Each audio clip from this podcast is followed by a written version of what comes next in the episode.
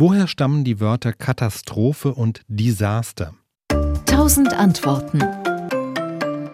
In beiden Wörtern stecken die Sterne drin, lateinisch Astra. Eine Katastrophe ist ein folgenschweres Unglück, etwas, was nach landläufiger Vorstellung über uns hereinbricht oder aber durch menschliches Versagen ausgelöst wird. Und früher wurde die Verantwortung für solche Ereignisse den Sternen zugeschrieben oder noch genauer den Planeten. Man glaubte, dass die Planeten die Erde umkreisen und dabei manchmal eine verhängnisvolle Konstellation einnehmen, bei der eine bestimmte Umdrehung der Sterne, griechisch Katastrophe, auf die irdischen Verhältnisse so einwirkt, dass sie sich im positiven oder negativen verändern. Also schon in der Antike waren die Menschen überzeugt, so wie der Mond Ebbe und Flut auslöst, so würden auch die Planeten den Lauf der Ereignisse bestimmen. Diese Vorstellung herrschte schon in Mesopotamien und hielt sich sehr lange bis in die Neuzeit.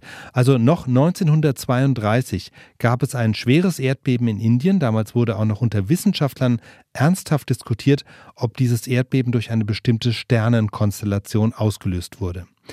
Beim Wort Desaster ist es eigentlich ganz ähnlich. Also auch das hat seinen Ursprung in der frühen Astrologie. Das Wort geht auf die Vorstellung zurück, dass eine ungünstige Sternenkonstellation, ein Disastro, in der Übersetzung also ein Unstern oder eine Sternenverrückung, einen negativen Einfluss auf irdische Verhältnisse ausübt. SWR Wissen. Tausend Antworten.